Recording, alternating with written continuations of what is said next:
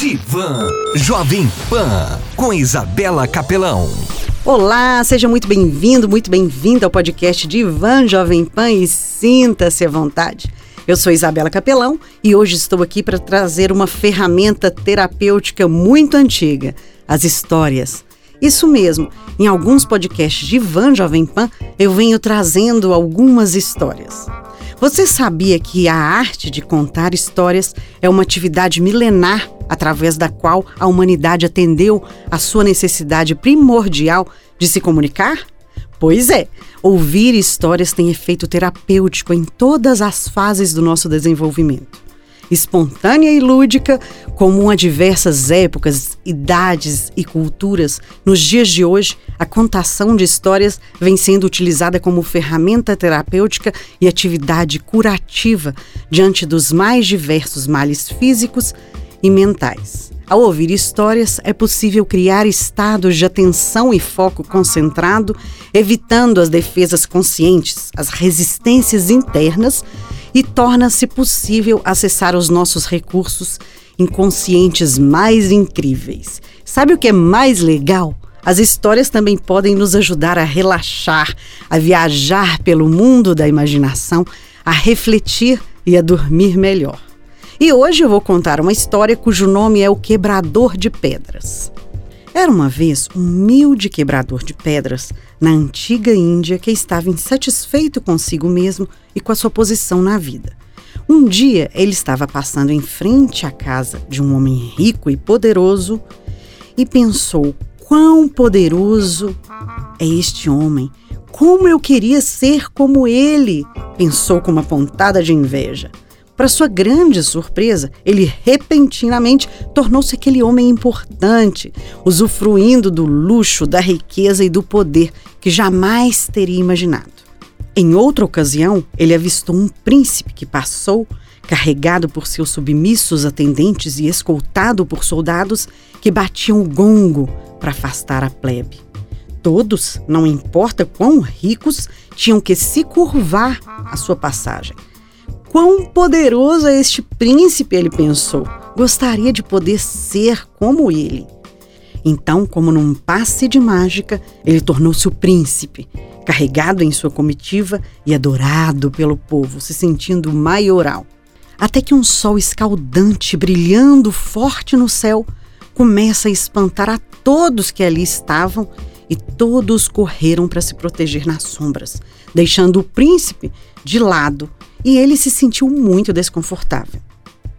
Ele olhou para o sol e logo pensou: quão poderoso é o sol. Gostaria de ser como ele. Então ele tornou-se o sol, lançando seus raios pela terra sobre tudo e todos, secando a vegetação e evaporando rios, até que se depara com uma nuvem espessa e densa, a qual seus raios nada podem fazer, pois não conseguem ultrapassar a nuvem.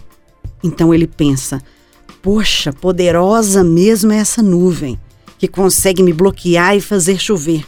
E novamente é transformado em uma nuvem e faz chover, lança raios e sombras por onde passa nos campos e vilas.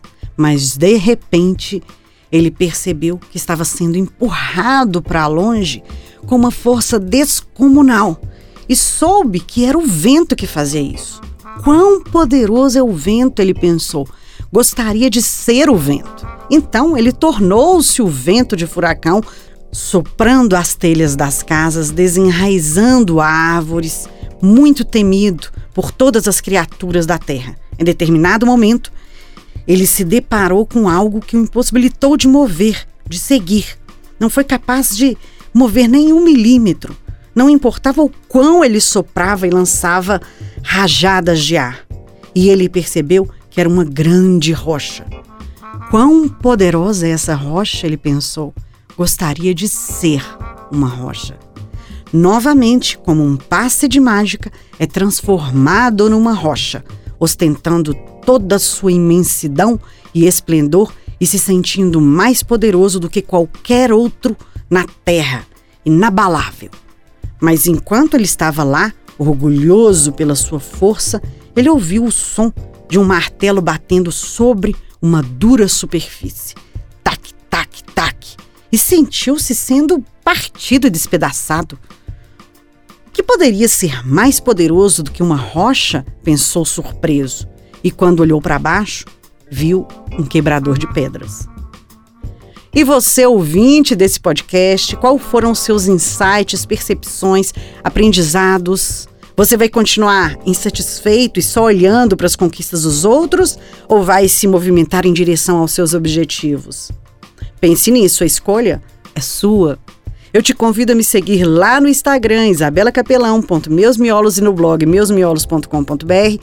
Se tiver alguma pergunta, alguma dúvida, sugestão, quiser bater papo, fazer terapia, ouvir ou contar histórias ou exercitar os seus miolos, me chame lá no direct isabelacapelão.meusmiolos. E até o próximo podcast Divan Jovem Pan. Você ouviu Divan Jovem Pan com Isabela Capelão.